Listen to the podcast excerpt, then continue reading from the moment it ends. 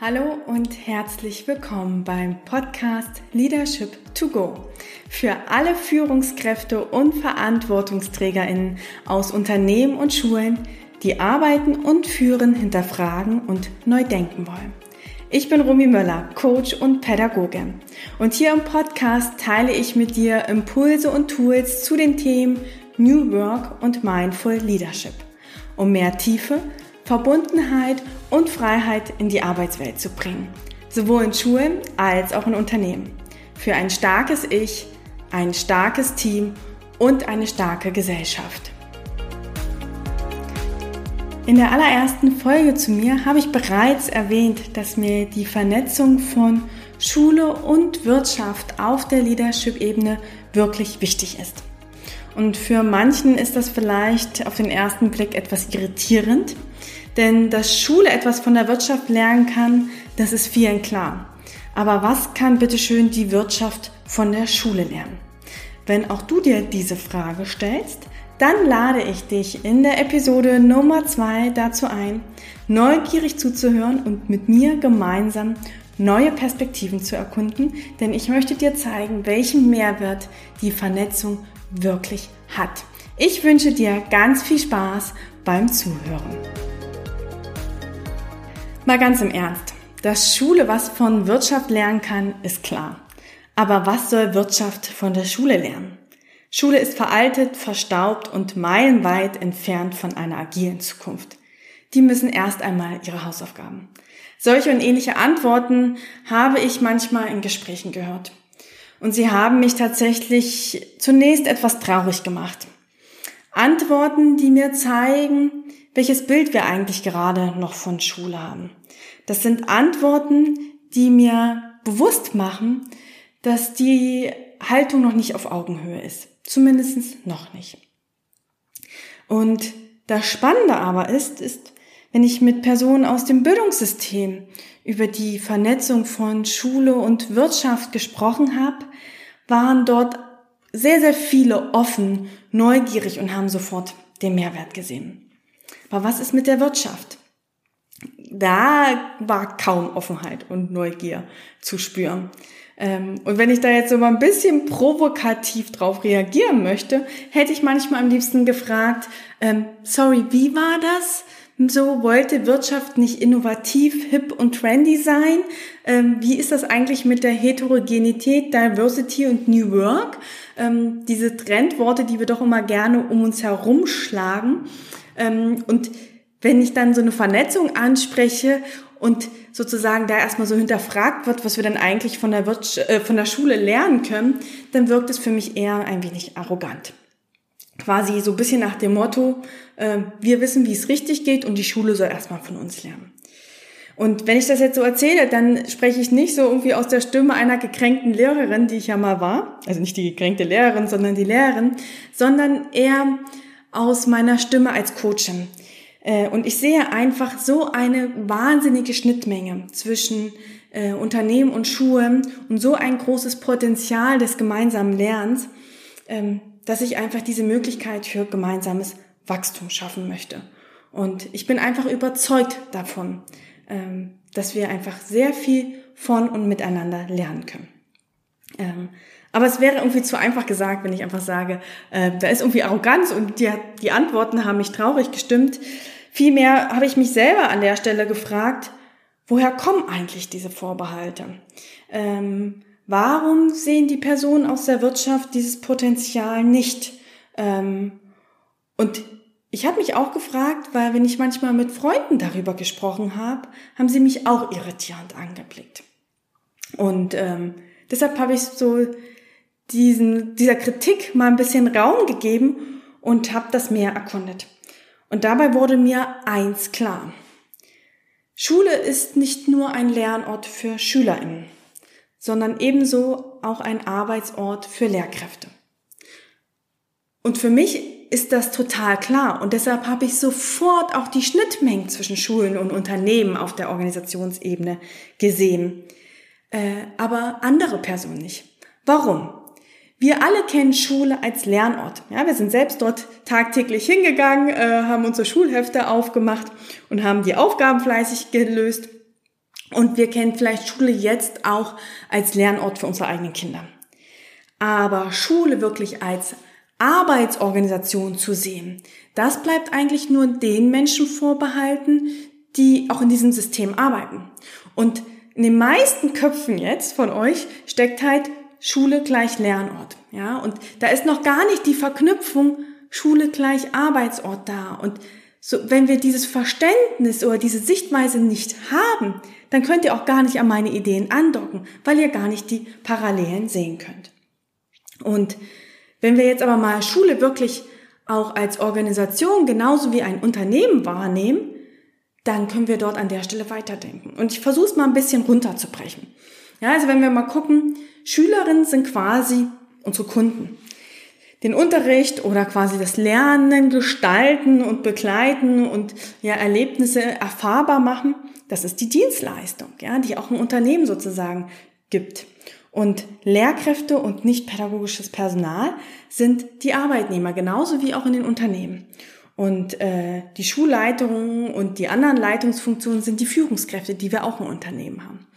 Und da sehen wir so viele Parallelen in den Strukturen, in den Prozessen, in den Aufgaben. Ja, also Schulen sind an sich ganz einfach gesagt genauso Organisation wie Unternehmen. Bitte nagelt mich da jetzt nicht so fest. Ich habe es jetzt versucht im Podcast mal ganz kurz und knapp äh, ja runterzubrechen und zu beschreiben. Was mir wichtig ist, dass wir einfach nur dieses Bild auch aufmachen, dass Schule auch ein Arbeitsort ist und damit können wir gucken, wo kriegen wir denn da Parallelen hin? Wo ist denn nun der Mehrwert? Und genau den möchte ich jetzt mit euch teilen. Ich habe mir mal vier Punkte herausgesucht ähm, und da gibt's garantiert noch viel, viel mehr. Den ersten Mehrwert, den ich sehe und den ich auch einfach aus meiner eigenen Biografie, weil ich ja an einer Schule als Lehrerin gearbeitet habe und auch in zwei unterschiedlichen Unternehmen gearbeitet habe, sozusagen selber erlebt und gesehen habe, ist, dass Führungskräfte in beiden Systemen vor ähnlichen Herausforderungen stehen. Ähm, und wir brauchen jetzt gar nicht so weit zurückzublicken, wir nehmen mal nur die Pandemiezeit. Da standen Schulleitungen vor den Fragen, wie ermöglichen wir jetzt das Distanzlernen? Wie gehen wir mit dem Datenschutz um? Wie kriegen wir jetzt eigentlich schnell irgendwie das ja über Internet und so alles ermöglicht? Und wie halten wir eigentlich den Kontakt zu den Schülern? Und gleichzeitig haben sich aber auch die Fragen gestellt, wie kann ich eigentlich es schaffen, mein Team auf Distanz zusammenzuhalten? Wie kann ich denn jetzt in dieser unsicheren Zeit irgendwie für Orientierung und für Sicherheit sorgen? Äh, wie kann ich eigentlich die Kollaboration ermöglichen? Äh, und wie gehen wir jetzt auch mit Konflikten um und wie können wir uns gemeinsam in diesem Impuls auch zusammen entwickeln? Und sind das nicht auch Fragen, die sich Führungskräfte in Unternehmen gestellt haben? Und das waren jetzt nur paar Beispiele. Äh, und deshalb sage ich immer, dass Führungskräfte aus Schulen und aus Unternehmen vor ähnlichen Herausforderungen stehen. Und Sie müssen in den ähnlichen Punkten wachsen und auch ähnliche Lösungen entwickeln. Und dabei sind diese Lösungen nicht immer gleich, ja, weil ja auch der Kontext anders ist. Da gebe ich euch recht. Ja, also so, wir haben einfach unterschiedliche Rahmenbedingungen. Aber genau das ist ja das Spannende. Wenn wir jetzt über den Tellerrand blicken und mal schauen, wie geht denn eine Führungskraft in der Schule oder in der Wirtschaft mit dieser ähnlichen Herausforderung um?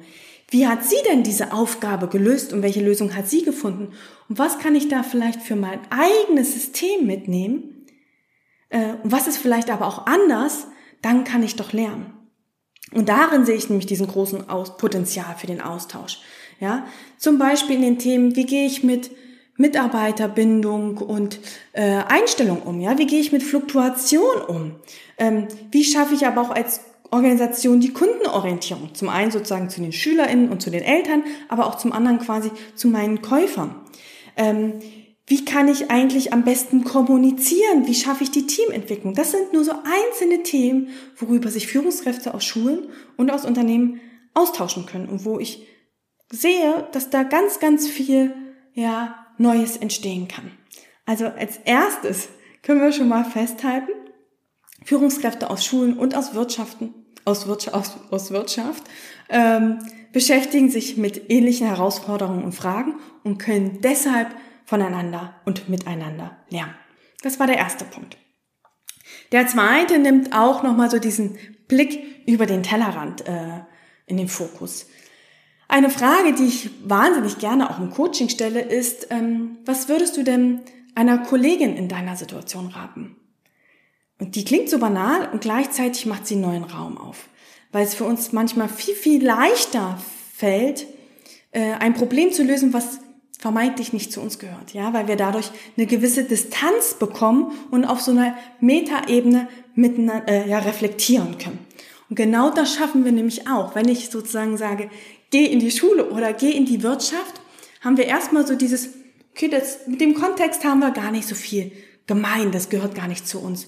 Und wir bekommen viel, viel leichter diesen Distanzblick und können viel, viel leichter in die Reflexion gehen und über diesen Abstand vielleicht auch bestehende Glaubenssätze in unserem eigenen Kopf besser hinterfragen.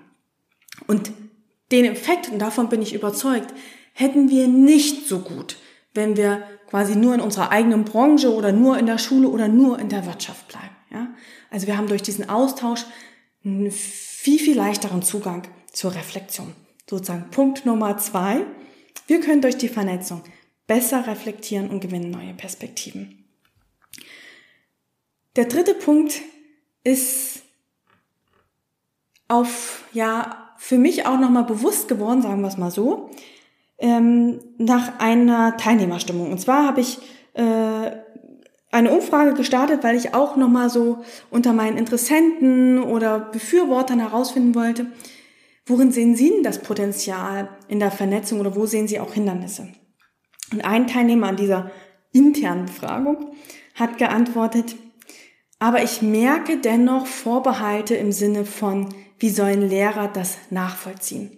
Und ich finde es ziemlich traurig, dass das gerade durch meinen Kopf rauscht. Also ich habe das nicht äh, gesagt, dass ich finde das traurig, sondern der Teilnehmer selbst. Und als ich das gelesen habe, dachte ich ja, äh, vieles können Lehrkräfte äh, in der Schule in der Wirtschaft nachvollziehen, was wir vielleicht auch manchmal nicht glauben. Und vieles können auch Führungskräfte in der Wirtschaft aus der Schule nachvollziehen. Und manches können wir tatsächlich nicht voneinander nachvollziehen. Aber braucht es das wirklich?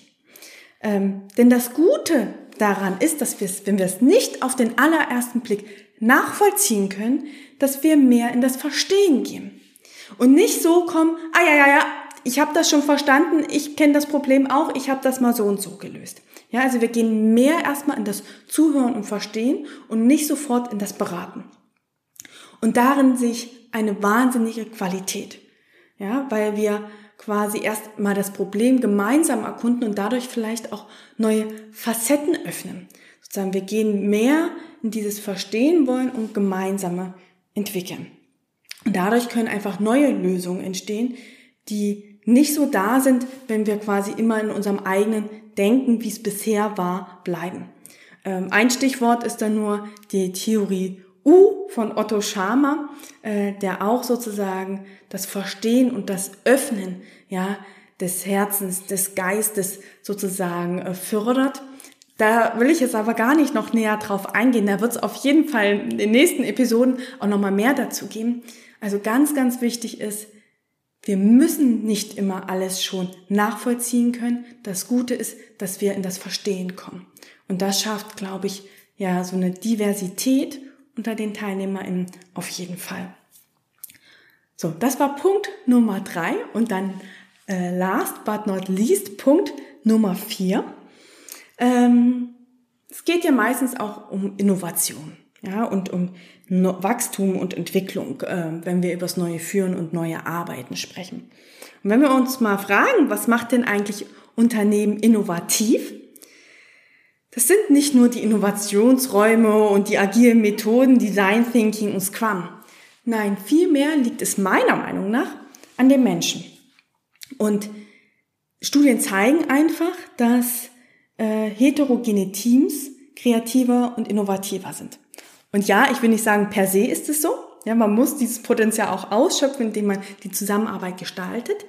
Wir können aber sagen, wenn verschiedene Menschen zusammendenken und das auch quasi Probleme sind, wo es diese Kreativität braucht, dann können wir gemeinsam zu besseren Lösungen kommen. Und was heißt das jetzt? Also wenn wir Führungskräfte, VerantwortungsträgerInnen aus Schulen und Unternehmen zusammenbringen, haben wir natürlich eine viel, viel größere Heterogenität. Und wir können uns gegenseitig Innovationsimpulse für die eigene Entwicklung mitgeben. Äh, das heißt, durch den heterogenen Austausch können wir Innovation und Kreativität entstehen lassen. Das war Punkt Nummer vier. Und ja, das waren jetzt vier Aspekte und ich glaube, da gibt es noch viel, viel mehr. Ähm, du darfst auch gerne noch mal selber weiterdenken und mir auch deine Gedanken dazu schicken. Ähm, was ich auf jeden Fall sagen möchte, ist, dass uns bewusst sein muss, dass Schulen und Unternehmen beides lernende Organisationen sind. Und wenn wir sie so auffassen äh, und sie als Orte sehen, an denen Menschen arbeiten, zusammenwirken und gemeinsam etwas verändern wollen, dann sehen wir auch das Potenzial des gemeinsamen Lernens. Ähm, und ich fasse jetzt einfach für dich nochmal ganz kurz und knackig auf diesem Verständnis zusammen. Worin liegt der Mehrwert? Führungskräfte haben ähnliche Herausforderungen. Wir können durch den anderen Kontext einfach eine gewisse Distanz gewinnen und somit auf einer Metaebene besser reflektieren. Durch das vermeintlich Fremde gehen wir mehr ins Zuhören und Verstehen wollen und schaffen damit Raum für Neues. Und durch die Heterogenität können wir Kreativität und Innovation entstehen lassen. Und ich glaube, wenn wir Verantwortungsträgerinnen und Führungskräfte aus Schule und Wirtschaft zusammenbringen, dann können wir gemein, gemeinsam Gesellschaft weiterdenken. Denn vor allem durch enge Beziehungen äh, entsteht was Neues. Und ich glaube, ihr hört das einfach schon.